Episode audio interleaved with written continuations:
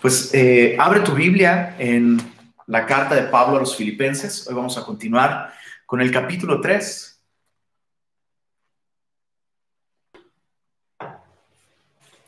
Filipenses capítulo 3. Y antes de entrar a nuestro estudio, acompáñame a hacer una breve oración. Señor, queremos agradecerte el regalo de tu palabra. A través de tu palabra podemos conocerte, podemos escucharte. Y tu palabra es viva, es eficaz. No es meramente información, Señor. Tu palabra trae tu aliento y nos da vida, Señor. Y te pedimos que esta mañana tu palabra haga su obra en nosotros, Señor. Eh, que no vuelva vacía a ti y que cumpla, que cumpla el propósito por el cual tú la enviaste, Señor. Pedimos esto en el nombre de Jesús. Amén. Amén. Muy bien. Hemos estudiado los primeros dos capítulos de Filipenses y el día de hoy iniciamos el capítulo 3. Vamos a estudiar solamente los versos 1 al 11. Pero em, te, quisiera animar a que estés estudiándolo entre semana. Hemos visto cómo cada capítulo nos ha revelado y vemos en cada capítulo cómo de un modo muy definido lleva una vida de gozo Debemos entonces tener una mentalidad enfocada en el Evangelio o una mente enfocada en el Evangelio. En el capítulo 2 vimos que la mente de Pablo también eh, tenía este rasgo de humildad. Su mente, su manera de pensar, su mentalidad era humilde. Y ahora en el capítulo 3 veremos que la mentalidad de Pablo es espiritual. Y eso es, es un punto tan importante, eso es algo medular, ¿no? Em, la mentalidad de Pablo era una mentalidad espiritual y esto le permitía encontrar gozo eh, eh, en, medio de cualquier circunstancia. Y dice así, desde el, capítulo 3, verso 1, dice, por lo demás, hermanos, gozaos en el Señor.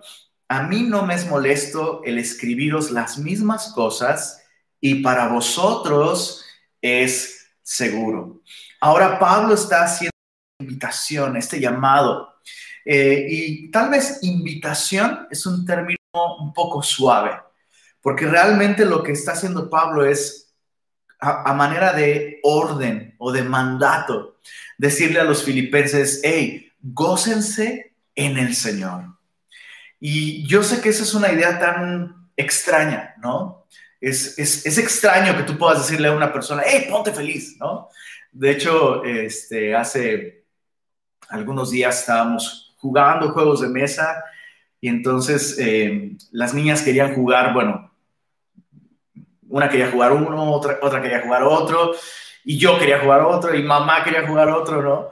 Y entonces eh, terminábamos de jugar un juego y luego empezábamos con otro, y hubo un momento en el que como que mi hija no podía abrir el, juego, y de broma yo le dije, apúrate que se nos va el tiempo para divertirnos y la diversión debe comenzar ya.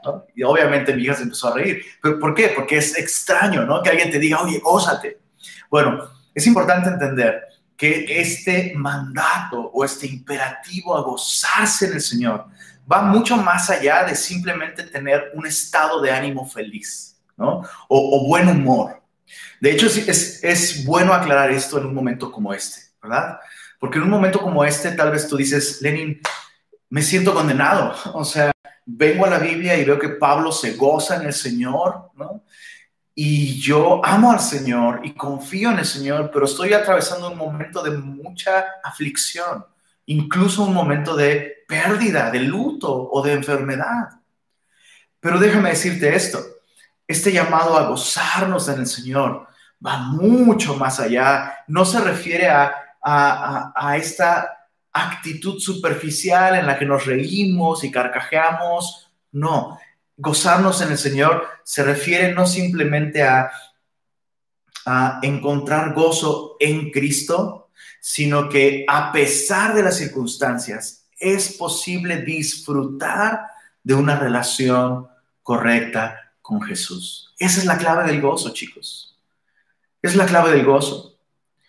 Y quienes han pasado por ahí, si tú has pasado por ahí, sabes perfecto de lo que estoy hablando. Puedes estar en medio de una situación muy difícil o muy dolorosa, pero el tener esta relación con Cristo, el saber que tienes a Jesús, Eso es suficiente para, para poder encontrar no solo consuelo, sino gozo. Disfrutar de su presencia, disfrutar de su amor, disfrutar de su compañía. Incluso los momentos difíciles nos permiten gozar más del Señor, gozar de su, de su fidelidad, gozar de su paz, gozar de su consuelo. Entonces, Pablo no está diciendo simplemente que tengas una sonrisa colgate todo el tiempo, no, está hablando de realmente disfrutar del Señor, gozarnos en el Señor. Ahora, Pablo dice, Pablo dice, a mí no me es molesto escribiros las mismas cosas y para vosotros es seguro. ¿De qué está hablando Pablo aquí? Bueno, Pablo está a punto de decirnos cómo gozarnos en el Señor. Me encanta que Pablo no solo nos dice qué debemos hacer, ¿no? o mejor dicho, la palabra de Dios no solo nos dice lo que debiéramos hacer, en este caso, gozarnos en el Señor, sino la palabra de Dios también nos dice cómo hacerlo. Y, y Pablo va a hablar de eso, de cómo hacerlo. Y desde el verso 2 hasta el verso 6 vemos algo de lo que nos debemos guardar. Es decir, hay cosas que pueden arruinar o estorbar el gozo cristiano. Y Pablo va a hablar de estas cosas. En los versos 2 al 6, Pablo va a decir de qué nos debemos de cuidar. Hay enemigos del gozo, hay ladrones del gozo. Y los vamos a ver en el verso 2 al verso 6. Y del verso 7 al verso 11 vamos a, vamos a encontrar ya no algo negativo, sino vamos a encontrar algo positivo. El, el valorar o el estimar las cosas que son verdaderamente importantes. Entonces, cuídate de esto y aprecia esto otro. De esa manera podemos gozarnos en el Señor. Ahora dice así, desde el verso 2, guardaos de los perros, guardaos de los malos obreros, guardaos de los mutiladores del cuerpo, porque nosotros somos la circuncisión los que en espíritu servimos a Dios y nos gloriamos en Cristo Jesús, no teniendo confianza en la carne. A esto se refería Pablo cuando decía, a mí no me es molesto escribirles las mismas cosas y para ustedes es seguro. Se está refiriendo a esto. Se está refiriendo a los judaizantes. Los judaizantes son estas personas de, trasfondo judío que se convirtieron al cristianismo. Recibieron a Jesús, se convirtieron a Jesús, depositaron su confianza, su confianza en Jesús siendo judíos.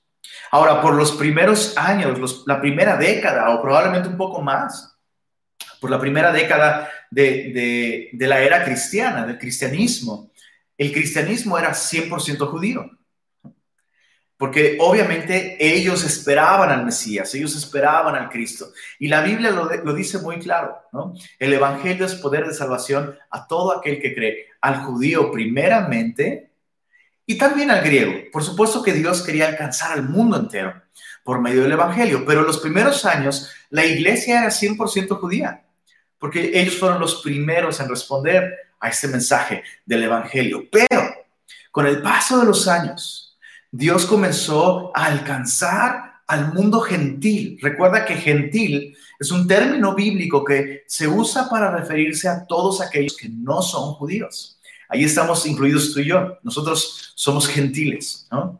Bueno, Dios empezó a abrir las puertas del reino de los cielos por medio del Evangelio, haciendo llegar el mensaje a aquellos que no eran judíos. Y la iglesia en Jerusalén comenzó a escuchar de esto comenzó a escuchar de cómo muchísima gente no judía empezaba a confiar en Jesús. Y entonces eh, algunos, eh, algunos judíos que habían creído en Jesús, que se habían convertido al cristianismo, probablemente con buenas intenciones, em, empezaron a decir, bueno, está bien que los gentiles se conviertan a Jesús, pero antes de hacerse cristianos, tienen que hacerse judíos. ¿Y cómo lograban por medio de la circuncisión. E, e, esa era la manera en la que estos hombres decían, bueno, antes de entregarle tu vida a Cristo, tienes que circuncidarte. O si ya le entregaste tu vida a Cristo, bueno, además de entregarle tu vida a Cristo, tienes que circuncidarte. Y no vamos a explorar este, capítulo, pero en Hechos capítulo 15, solo apúntalo. Y de verdad te invito a que lo leas en tu casa porque es muy claro ahí. La iglesia en Jerusalén se reunió para tratar este asunto. ¿Es necesario? ¿Es obligatorio que alguien no judío se vuelva primero judío para poder confiar en Jesús? Un gentil necesita, además de poner su confianza en Jesús, guardar las normas de la ley, la circuncisión, para poder ser salvo. En Hechos capítulo 15, los líderes de la iglesia, junto con Pablo, analizaron todo este asunto y Jacobo, el hermano del Señor, después de escuchar eh, la opinión de Pedro, el reporte de Pablo, Jacobo dice, yo he juzgado esto en base a la experiencia, lo que Dios está haciendo, en base a la palabra de Dios, eh, determino esto, que no se inquiete a los gentiles que se convierten al Señor. No es necesario que, se conviertan al judaísmo para poder ser salvos. Y ahí debería, ah, ahí debería, ahí debía quedar completamente zanjado el asunto. Pero no fue así. Y muchos de estos hombres que siendo judíos se habían convertido al cristianismo, comenzaron a viajar, ¿no? A donde Pablo plantaba iglesias y llegaban a esas iglesias y comenzaban a infiltrar y a meter su mensaje judaizante y legalista. Entonces, Pablo escribe en muchas de sus cartas, prácticamente no hay carta en la que Pablo no toque este, este tema. Por eso es que Pablo dice, a mí no me es molesto escribirles las mismas cosas y para ustedes es seguro. Verso 2, guárdense, lo repite tres veces, guárdense de los perros, guárdense de los malos obreros, guárdense de los mutiladores del cuerpo. Pablo está usando estos tres términos para referirse a los judaizantes. Y la insistencia de Pablo me lleva, me lleva a considerar el día de hoy que nosotros necesitamos guardarnos también de estas cosas. ¿De qué? Del legalismo.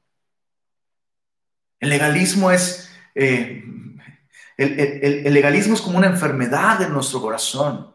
No nos gusta a, eh, a nuestro orgullo a nuestra suficiencia, a nuestra calidad moral. Y grandeza de espíritu. No le gusta la idea de que nosotros no podemos ganarnos el favor de Dios o el poder servir incluso, ¿no? No nos gusta eso. Y siempre somos vulnerables al legalismo. Pablo escribió en todas sus cartas sobre esto. Y en esta carta en la que Pablo habla del gozo, Pablo está diciendo, hey, cuidado, el mayor ladrón del gozo es el legalismo. Esta actitud en la que nosotros creemos que podemos, escucha lo que voy a decir, es un disparate, pero el legalismo es esta actitud de nuestro corazón que nos lleva a creer que podemos poner a Dios en deuda con nosotros. Bueno, es que yo ya dejé de hacer muchas cosas malas. Supongo que ahora Dios me debe una bendición.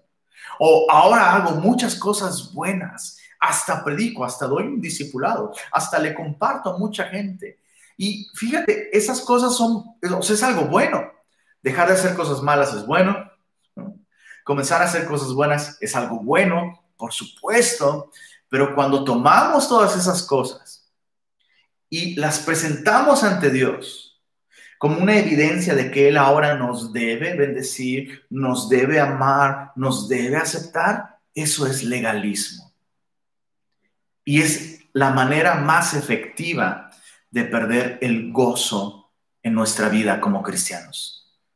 Es imposible, escucha, es imposible gozarnos en el Señor si nos estamos gloriando de nuestras obras de nuestras credenciales y de nuestros esfuerzos. Solo quisiera analizar los títulos que Pablo le da a estas personas, los, judaizantes, guardados de los perros. Eso es algo muy fuerte, ¿no? O sea, el, día de hoy mucha gente se ofendería con el apóstol Pablo. eh, si él habla de esta manera. Ahora, es un término fuerte en cualquier tiempo y en cualquier cultura, pero en ese tiempo especialmente, Pablo está usando ese término porque los judíos ortodoxos usaban el término perros para referirse precisamente a los gentiles. De hecho, los judíos ortodoxos de la época de Pablo sostenían que los gentiles no servían para ninguna otra cosa, sino para ser combustible en el, en el infierno. Es lo que decían los judíos ortodoxos. Los gentiles, Dios los creó simplemente para que sirvieran de leña en el infierno. Entonces Pablo está revirtiendo el concepto y Pablo está diciendo, no, no, no, los, los verdaderos perros son ellos, los judaizantes. ¿Por, ¿Por qué usa este término? Bueno, yo sé que muchos se van a rasgar las vestiduras el día de hoy, pero realmente el perro en esa cultura no, era un animal lindo. O sea, no era una mascota que tú tenías. El día de hoy, eh, bueno, el, día de hoy se ha caído incluso, y, no lo estoy diciendo en broma, lo estoy diciendo en serio, se ha caído incluso en la idolatrización de las mascotas, ¿no? Elevando las mascotas y los animales a una posición casi humana. Y por otro lado, a los fetos, a los bebés, a los ancianos, a los enfermos, deshumanizándolos, como si fueran simplemente animales. Bueno, en ese tiempo se tenía muy claro que un perro es un perro, punto, no es un nombre, simplemente. Ahora, Pablo no está usando este término para humillar a los judaizantes. Había una manera en la que los perros vivían que ilustraba la manera en la que vivían estos judaizantes. Eh, muchas veces veías, eh, no sé si se les llame manadas, ¿no? Pero grupos grandes de perros que realmente eran animales carroñeros, pero algunos se volvían incluso salvajes, ¿no? Entonces los veías en grupos grandes y pues podían ser una amenaza. De hecho, no sé si alguna vez te ha pasado que vas caminando por, por la calle y de pronto te topas con un grupo grande de perros y dices, ay, hijo, espérame. Bueno, eso es lo que estaban haciendo estos hombres. Eh, eh, eh, así como estos animales eran salvajes y despedazaban y destrozaban a sus presas, lo que ellos estaban haciendo era ir a las iglesias y destrozar y dividir y acabar con lo que Dios estaba haciendo eh, eh, eh, en las iglesias. Entonces, Pablo está diciendo, hey, cuídate de, estos, que son perros. Guárdense de los malos obreros. Ellos creían que eran muy personas con muy buenas obras. Y Pablo dice, no, ya que estas personas son legalistas y confían en sus obras, en, sus méritos, eso, eso los hace malos obreros porque no hay buenas obras que nosotros podamos presentar ante Dios por las cuales ganemos la salvación, ni siquiera la circuncisión. Es algo que nos puede eh, eh, dar una posición favorable delante de Dios. Cada vez que tú confías en tu capacidad de hacer el bien, vas a terminar obrando mal. Por eso, por eso estos eran malos obreros porque dependían de sus esfuerzos carnales y la Biblia nos dice, la carne para nada aprovecha. El mismo Pablo dice, yo sé que en mí, esto es en mi carne, es decir, en mi capacidad humana, no mora el bien.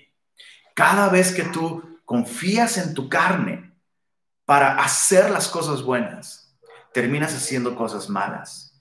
Y el último término que Pablo usa es guardados de los mutiladores del cuerpo. Ellos decían, la circuncisión te hace más espiritual. Y Pablo dice, no, la circuncisión, de, hecho, lo que ellos hacen no es circuncisión. Lo que ellos hacen es simplemente mutilación, mutilar el cuerpo. Qué interesante, ¿no? Ellos decían, esto te va a hacer más espiritual. Y Pablo decía, no, nada más estás perdiendo un pedazo de carne. Te están mutilando y nada más, porque estás confiando en un rito, no en el Señor. Entonces ahora Pablo, termina diciendo en el verso 3, porque nosotros somos la circuncisión. Es, es bien revelador que observar que Pablo tiene mucho cuidado de no referirse a lo que hacen los judaizantes como circuncisión, Se entiende que eso es lo que están haciendo, circuncidar a sus discípulos, a sus convertidos, ¿no? Pero Pablo tiene mucho cuidado de no usar circuncisión para referirse a lo que ellos están haciendo.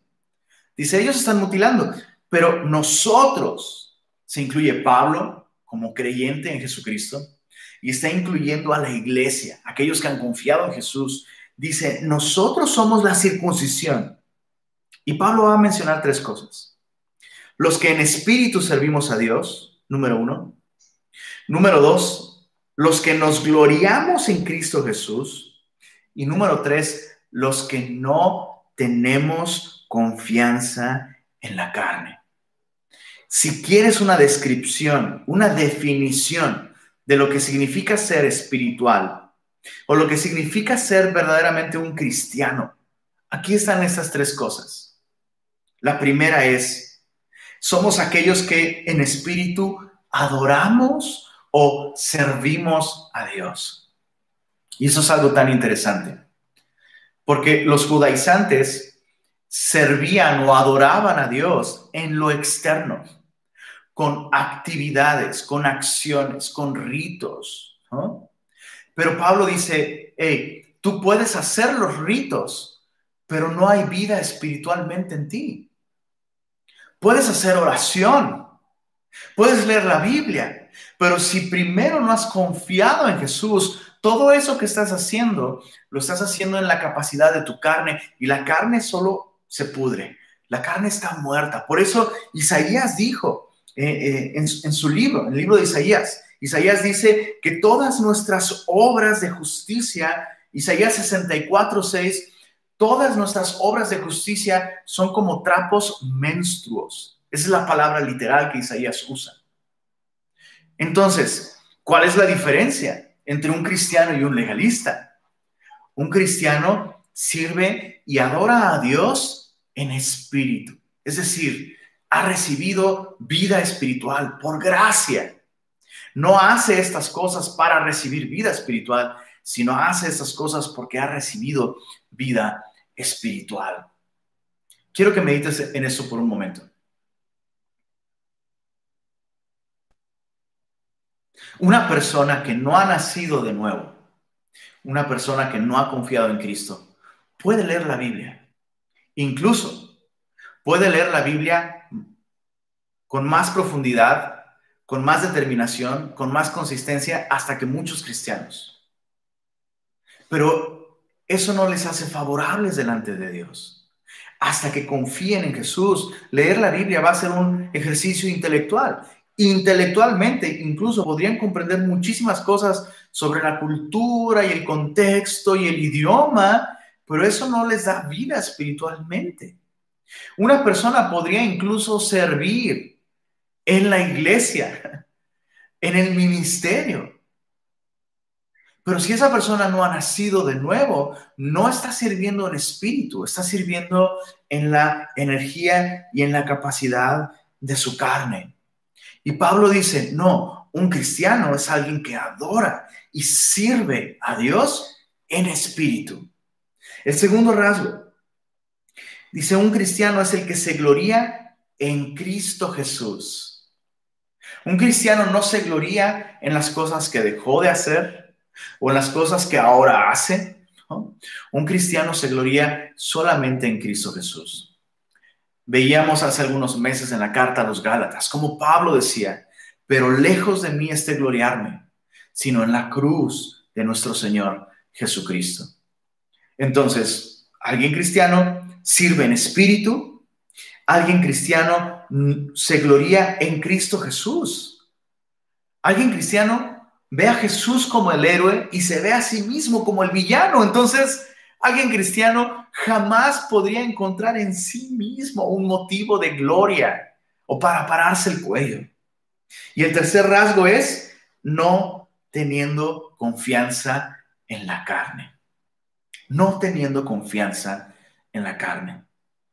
¿Cómo saber si tú has depositado tu confianza en la carne y no en Cristo Jesús. Cuando te decepcionas de ti mismo. O sea, cuando tropiezas en algo y dices, ¿cómo es posible?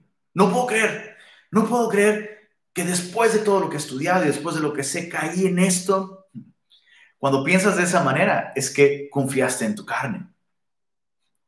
Cuando dices, le voy a echar muchas ganas, no vas a ver, ahora sí me voy a comprometer y, yo con fuerza de voluntad le voy a echar ganas y mi compromiso con el Señor. Ahora, déjame decir esto.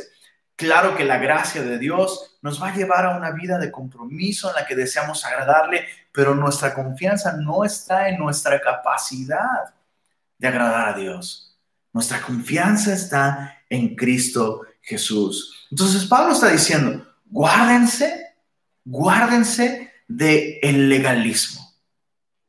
Esta actitud terrible del hombre que le lleva a pensar que puede poner a Dios en deuda consigo mismo, ¿no? Con, con él. Guárdense del legalismo porque nosotros somos la circuncisión. Servimos en espíritu a Dios, nos gloriamos en Jesús y no tenemos confianza en nuestra carne. Y, luego Pablo procede a, explicar quién es él para decir que no debemos confiar en la carne. Y es increíble. Mira, verso 4 al 6.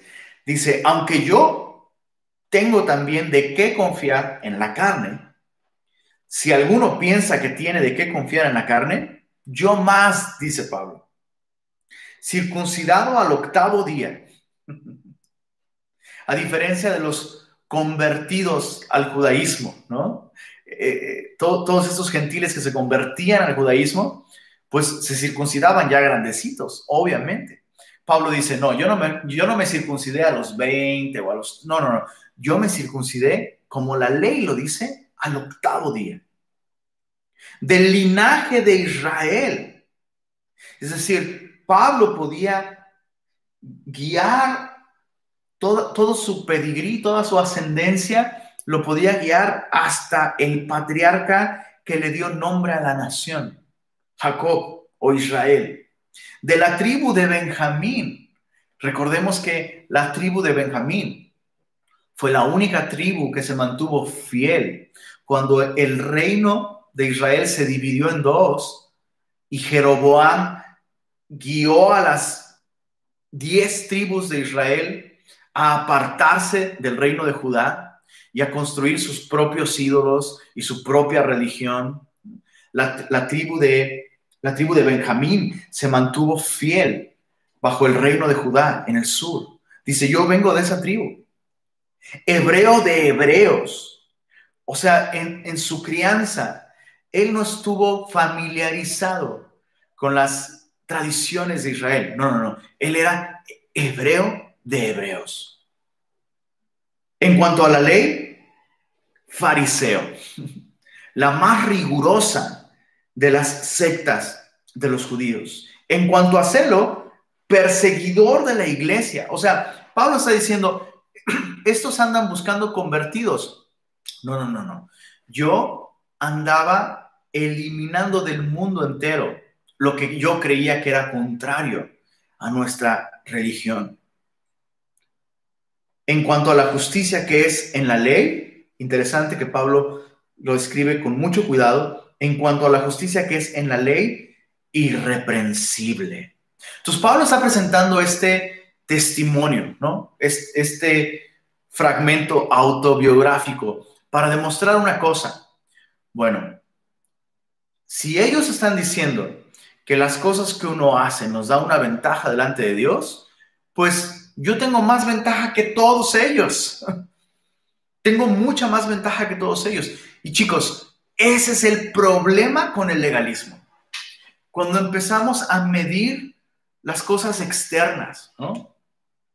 Cuando empezamos a medir el desempeño y nuestros esfuerzos, siempre va a haber alguien que hace más y siempre va a haber alguien que hace menos. Y ese es el problema con el legalismo que cuando empezamos a medirnos y a medir nuestros esfuerzos con el desempeño de otros, cuando vemos que hay otros que hacen más, nos desanimamos y decimos, nunca, nunca voy a llegar a ser como él o a hacer tantas cosas como él. Y perdemos el gozo. Y cuando vemos a otros que hacen menos que nosotros, inmediatamente nos llenamos de orgullo y entonces nos condenamos por ver que somos orgullosos y perdemos el gozo nuevamente. Ese es el problema con el legalismo. Y Pablo está diciendo, hey, si a esas vamos, pues yo les ganaría a todos ustedes, pero, verso 7, pero cuantas cosas eran para mi ganancia, las he estimado como pérdida por amor de Cristo. Me llama demasiado la atención el lenguaje que Pablo está usando aquí, porque es un lenguaje de contabilidad. Cuando Pablo dice las cosas que eran para mí ganancia, ganancia es un término comercial que, nos habla de eso, de cuando un negocio comienza a generar ganancias. Dice Pablo, bueno, todas esas cosas que, que yo las consideraba ganancias, ahora las he estimado como pérdida por amor de Cristo.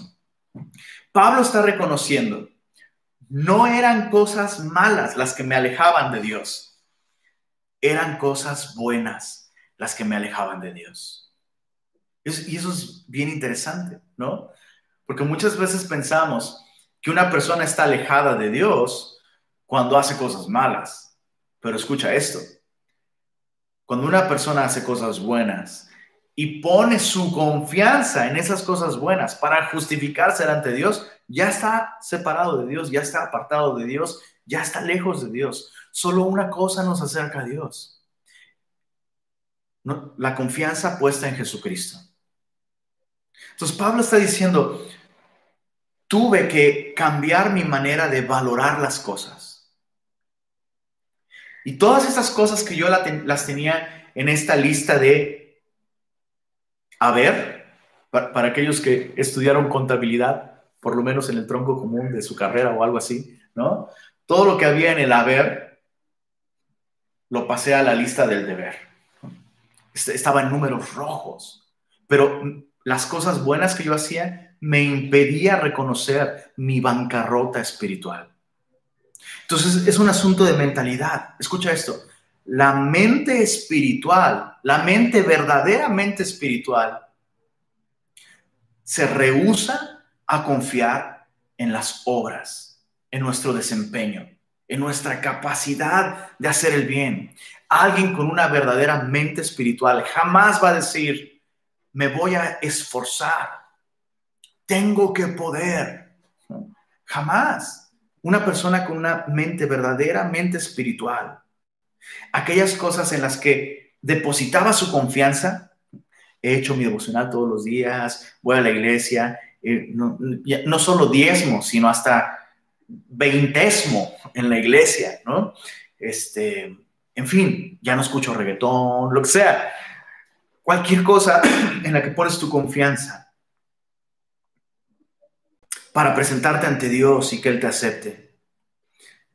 Debes, debes de dejar de estimarla como algo que realmente te da una ganancia ante Dios a, la columna de pérdida. Ahora, es imposible hacer esto a menos que experimentemos el amor de Cristo. Pablo dice aquí, ¿Cómo es que yo pude estimar como pérdida las cosas que antes yo estimaba como ganancia? Por amor de Cristo. En el momento en el que experimenté el amor de Jesús, cambió eh, eh, mi sistema de valores, cambió por completo. Y dejé, dejé de apoyarme en estas cosas para presentarme delante de Dios. Verso 8 dice algo interesante. Y ciertamente aún estimo todas las cosas como pérdida por la excelencia del conocimiento de Cristo Jesús mi Señor, por amor del cual lo he perdido todo, subraya esto en tu Biblia, y lo tengo por basura para ganar a Cristo. Hay varias cosas importantes que, debemos entender y, no, no, irnos con la finta. Lo primero que quisiera aclarar es que Pablo no está diciendo que hay que ganarnos a Jesús. Eh, Pablo sigue usando, Pablo sigue usando este lenguaje comercial, este lenguaje financiero. Y cuando Pablo dice, he estimado todas las cosas como pérdida para ganar a Cristo, lo, lo que está diciendo Pablo es que la ganancia espiritual que encontramos en Cristo por la fe se anula automáticamente cuando empezamos a confiar en nuestros esfuerzos, en que soy hijo de cristiano, en que yo planteé una iglesia, en que yo sirvo, en que ya, ya no fumo, en que ya no me drogo, en que ya no hago esto, en que mi cabello no rebasa tantos centímetros. En el momento en el que yo empiezo a confiar en esas cosas, todo aquello que en Cristo puedo ganar por la fe, inmediatamente se hace vano. Entonces, si quiero, si quiero realmente ganar, disfrutar, beneficiarme, ver en mi cuenta espiritual reflejado eh, eh, ese depósito de riqueza espiritual en Cristo, debo pasar a la columna de pérdida todos mis esfuerzos, todas mis medallas, todas las cosas por las cuales me paro el, cuello. Lo segundo que quisiera aclarar en, en estos dos versículos que acabamos de leer es que si te das cuenta, Pablo está Pablo se está refiriendo en términos cada vez más duros para, para, hablar de la justificación propia. Primero dice cuantas cosas eran para mi ganancia, las he estimado como pérdida.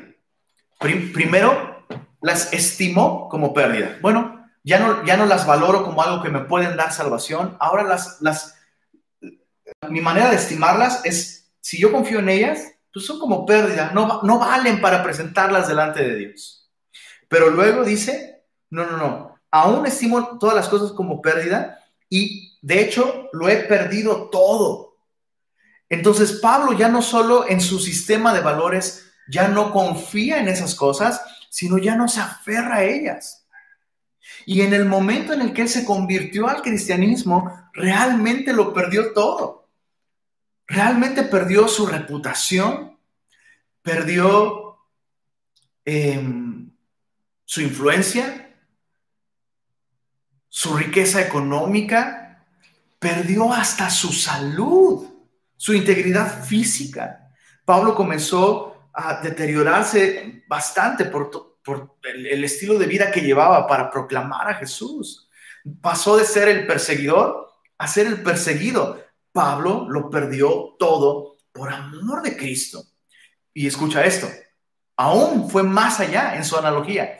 Y dice, y todo eso lo tengo por basura para poder experimentar la ganancia de Cristo. Y ese término basura ahí, en, la, en su idioma original, es la palabra estiércol. Yo no sé por qué, por qué los traductores bíblicos insisten en suavizar el lenguaje bíblico para no ofender a la gente. Pero es un término muy fuerte, es un término muy severo. Porque es distinto decir, bueno, esto no vale, a decir, bueno, esto es estiércol. Aquello que no vale, pues te deshaces de ello, pero el estiércol ni siquiera lo debes de tocar. O sea, Pablo está diciendo, hey, tenemos que crecer en, nuestra mentalidad como cristianos. Tenemos que llegar al punto en el que confiar en nuestras obras sea tan repulsivo como ver estiércol. Entonces, fíjate la mentalidad de Pablo. Ah, ahora Dios me va a bendecir mucho, porque mira, aquí está mi vida devocional. Todos los días sin falla, por 30 años he hecho mi devocional, levantándome a las 3 de la madrugada y aquí está, lo presento, Señor, estas son mis medallas. Y Dios lo ve y dice, eso es cierto. Eso es cierto. No, pero Señor, yo, yo nací en cuna cristiana, marca canción, ungida por no sé quién y no sé cuánto. Estiércol. Todo eso es cierto. Señor, pero yo planté iglesias. El mismo Jesús dijo, nuestro mismo Señor Jesús dijo, planté iglesias. Señor, no hablamos y profetizamos en tu nombre e hicimos muchos milagros. Por eso debes recibirnos, Señor. Eso es estiércol. En el momento en el que confiamos en nuestras obras, aun si esas obras son buenas, en ese momento se convierten en malas obras. Pablo termina diciendo, después de explicar toda esta mentalidad espiritual, estimar las cosas como realmente son. Lo que el hombre tiene por sublime, oh, sublime. Tengo tres doctorados de teología y, tengo un doctorado en divinidad. Lo, lo que el hombre tiene por sublime, para Dios es abominación. Ahora, quiero aclarar una cosa más antes de dejar este punto. No estoy diciendo que está mal levantarse a las 3 de la mañana a hacer nuestro devocional. Hagámoslo. No estoy diciendo que está mal estudiar y prepararse y cursar en un, en un instituto bíblico o en una universidad, algún doctorado. Esas cosas no están mal. Pero en el momento en que esas cosas nosotros nos aferramos a ellas como, como cosas que nos dan alguna palanca delante de Dios, en ese momento se vuelven cosas malas.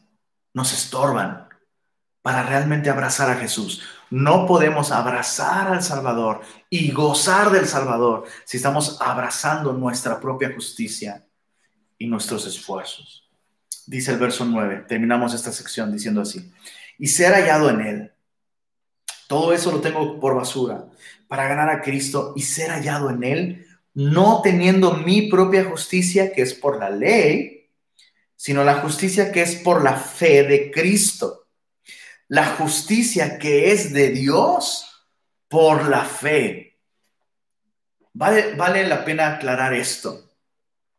Hay mucha confusión con respecto a este asunto de la fe en nuestros días.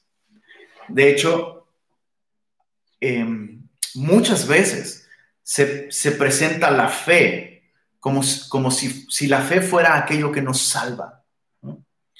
Em, déjame decirlo de otra manera hay muchos cristianos que le tienen fe a su fe, pero su fe no está en Jesús. Hay una enorme diferencia.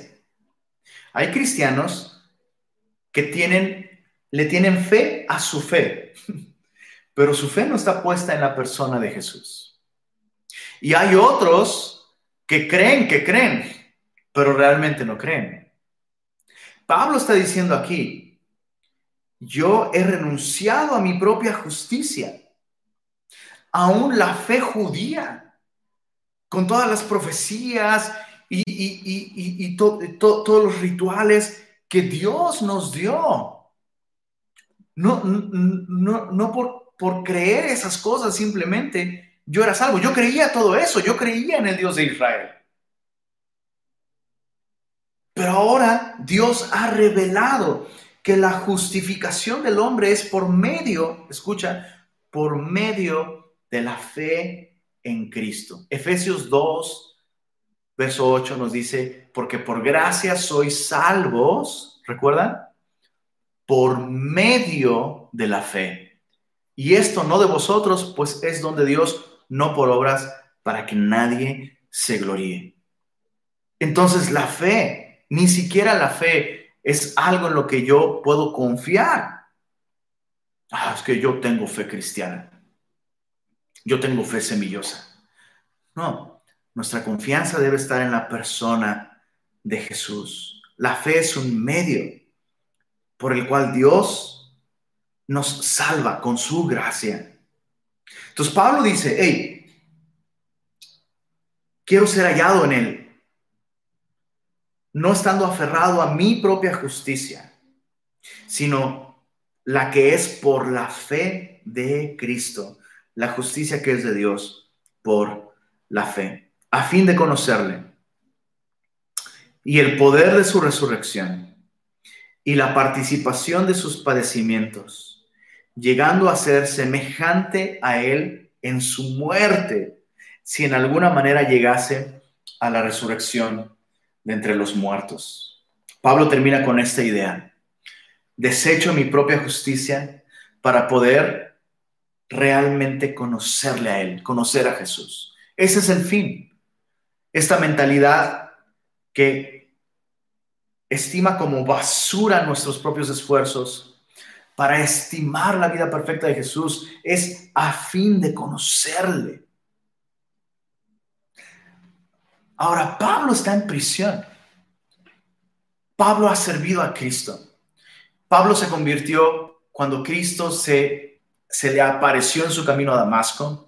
Pablo ha tenido visiones. Jesús mismo se le ha aparecido en sueños, en distintos momentos. Pablo ya pasó por esta experiencia en la que, si en el, si en el cuerpo o fuera del cuerpo no lo sabe, pero fue llevado al cielo, vio cosas, escuchó cosas increíbles.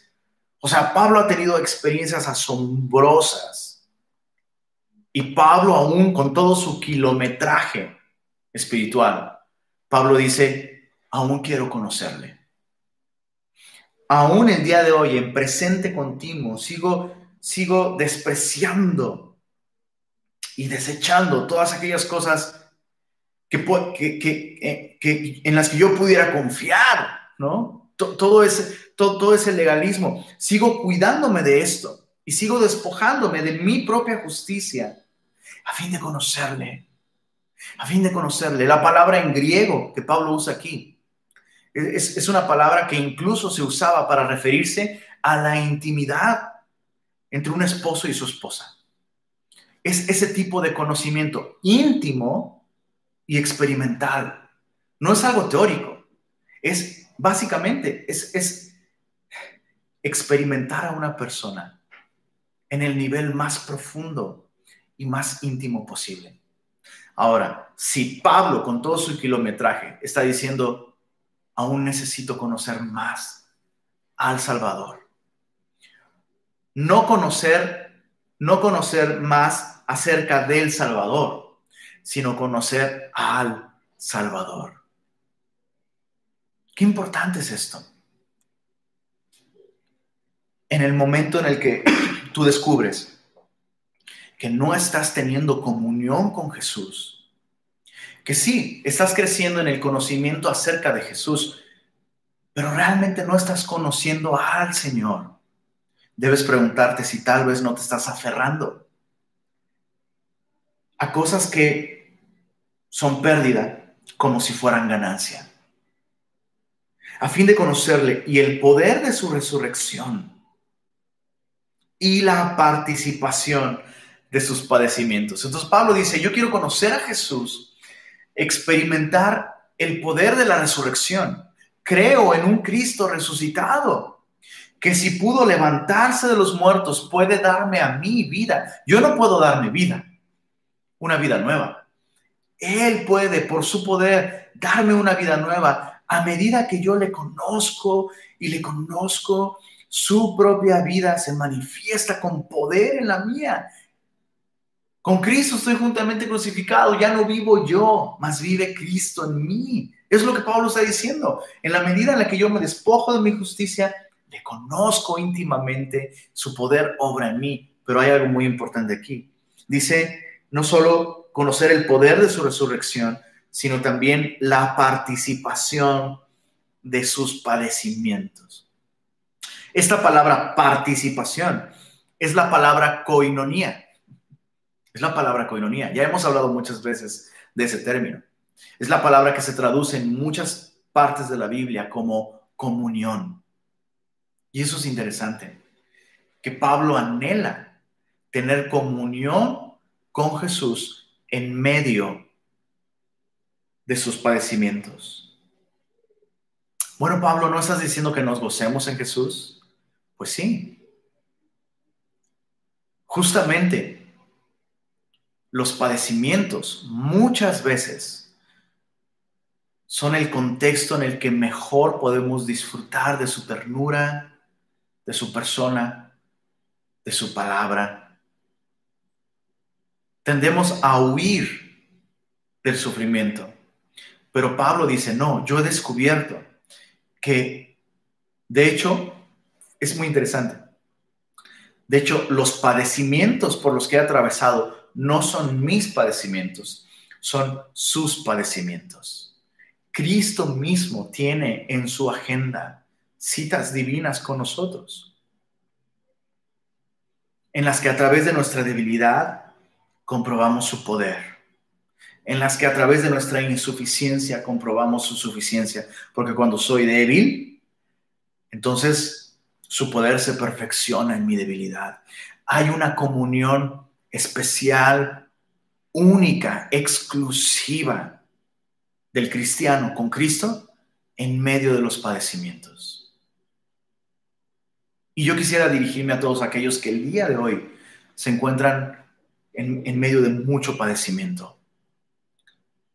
Considera estas circunstancias difíciles como una invitación de Cristo a refugiarte en Él de un modo especial.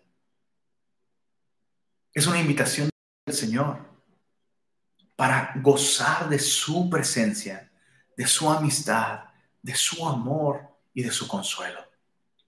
Claro, es maravilloso cuando podemos disfrutar de las palabras e incluso la ayuda de nuestros hermanos en Cristo o de nuestras, nuestros familiares. Pero hay momentos en los que, así como Pablo, estaba completamente aislado de todos. Timoteo estaba ahí, Epafrodito fue a visitarlo, pero pronto tenía que enviarlo de vuelta. Y Pablo estaba consciente. Este es un tiempo especial en el que Cristo me está invitando a, a una intimidad especial con Él. Mis padecimientos dejaron de ser míos y se volvieron sus padecimientos sus métodos, sus herramientas para transformarme más a su imagen y a su, semejanza. Así termina Pablo diciendo, llegando a ser semejante a Él en su muerte. Llegando a ser semejante a Él en su muerte. Eso es algo que Cristo está haciendo en Pablo. Pablo reconoce. Pablo reconoce. En medio de los padecimientos, Él me está haciendo semejante a Él. ¿Cuántas veces hemos dicho, no? Ay, Señor, quiero ser como tú. Que mis manos sean tus manos. Bueno, recuerda que las manos de Cristo fueron perforadas. Ay, Señor, que mis pies sean tus pies. Recuerda que sus pies fueron perforados. Señor, que mi rostro sea tu rostro. Su rostro fue escupido. Entonces nos encanta hacer oraciones de ese tipo.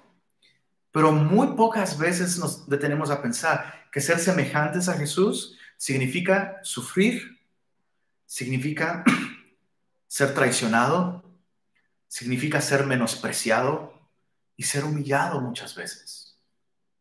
Pero Pablo dice, sí. Y a pesar de que todo eso es difícil y doloroso, me gozo porque me doy cuenta de que me estoy pareciendo más a mi Salvador.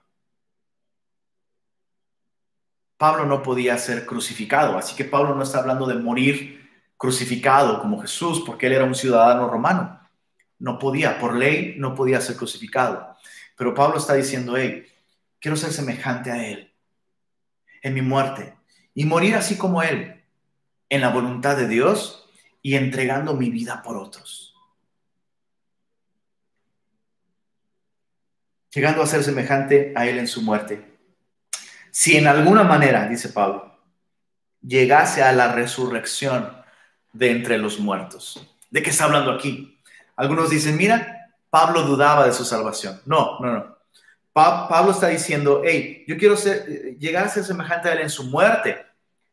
Pero, pero bueno, dice Pablo, si es que llego a la resurrección de los muertos, ¿a qué se refiere? Pablo sabía que Cristo volvía pronto. Y si Cristo vuelve mientras nosotros estemos vivos, dice Pablo, los que hayan muerto en Cristo, ellos resucitarán primero. Y luego nosotros, los que estemos vivos, los que habremos quedado, nosotros no seremos resucitados, sino seremos transformados en un abrir y cerrar de ojos. Entonces Pablo está diciendo, hey, quiero ser semejante a él en su muerte, incluso si es que, si es, si es que Cristo no vuelve antes y yo, y, yo tengo que morir y tengo que pasar por la resurrección. Pero Pablo está consciente de algo, Jesús vuelve pronto. Jesús vuelve pronto. Y dice Pablo, yo, y cuando Él vuelva, yo quiero ser hallado en Él. Entonces, este es el secreto para el gozo. Pablo llama a los filipenses a gozarse y dice, hey, ¿quieres gozarte? Cuídate del legalismo. Y cuídate de los legalistas. Ojo, quiero, esto no lo dije hace un momento, pero quiero aprovechar para decirlo ahora. Hay una gran diferencia entre alguien que está perdido teológicamente, está confundido, y hay que mostrarle más exactamente el camino de la salvación. Es diferente una persona así a una persona que está promoviendo el legalismo. Y Pablo está diciendo, a los que están confundidos, hay que mostrarles el camino de las escrituras con más exactitud. Pero a los que no es que están confundidos, sino que son legalistas, hay que evitarlos hay que evitarlos. Hay mucha confusión al respecto. Muchas veces se cree que un cristiano en, en, aras de ser amoroso debe aceptar absolutamente a todos. Santiago incluso va más allá. No le digas bienvenido a un falso maestro porque tú mismo vas a participar de sus falsas enseñanzas. Entonces, ¿quieres tener una vida de gozo? Cuídate tú mismo del legalismo en tu propio corazón. Pero también cuídate de los perros, cuídate de los falsos, de los malos obreros, cuídate de los mutiladores del cuerpo. Ten cuidado con lo que escuchas. Ten cuidado con las personas con las que tienes comunión. Ten cuidado. El día de hoy siguen habiendo personas que promueven esta falsa enseñanza de que sí, tienes que confiar en Jesús, pero además tienes que hacer esto otro, o guardar el sábado, o no comer esto, o no comer aquello. Hay que tener cuidado con eso. Y la segunda parte es no solo cuídate del legalismo, sino comienza a desarrollar esta mente espiritual. Solo lo que Cristo hizo al morir en la cruz del Calvario y resucitar tiene valor para nuestra salvación. Cualquier otra cosa en la que tú decidas confiar para presentarte ante Dios es basura, no sirve. ¿Tienes tú este gozo que Pablo tenía? Descubres que no tienes esta vida de gozo. Y quiero insistir, gozo no significa que siempre nos la pasamos riendo, ¿verdad? Pero, pero sí significa que a pesar del, dolor y el sufrimiento, podemos gozar de la comunión con Jesús, de su amor. Podemos gozar de esta esperanza. El Señor vuelve pronto y yo quiero ser hallado en Él, ser hallado en Él no teniendo mi propia justicia, sino la, justicia que es por medio de la fe. Terminamos con esta palabra de oración. Señor, gracias por recordarnos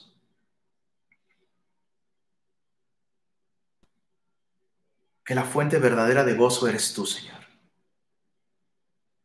Si dependemos de nuestro desempeño como cristianos, nuestro gozo va a ser tan fluctuante y tan poco real, Señor. Pero hoy tú nos has recordado que el gozo se encuentra solamente en ti, en tu obra terminada en la cruz del Calvario. Señor, pensar que el día de hoy literalmente no existe nada que haga falta para que nosotros tengamos vida eterna, porque tú lo hiciste todo en esa cruz. Pensar que el precio está pagado por completo. Danos el gozo de, tu salvación, Señor. Y líbranos, Señor, de esta tendencia de nuestro orgullo a querer, a querer probar que nosotros podemos o que nosotros valemos. Señor, somos pecadores. ¿qué podemos presentar delante de ti? Ayúdanos a identificar esas cosas que las hemos puesto en la columna de ganancias, Señor, y que no pertenecen allí. Permítenos, así como Pablo lo decía, Señor, servirte en espíritu, gloriarnos solamente en ti y lo que tú hiciste en la cruz y rehusarnos a confiar en nuestros esfuerzos, en nuestra experiencia, en nuestra trayectoria. rehusar confiar en nuestra propia carne, Señor. Gracias porque tú lo hiciste todo, Señor. Gracias, Señor, por esta salvación tan grande que nos has regalado. A ti sea la gloria, Jesús. Amén.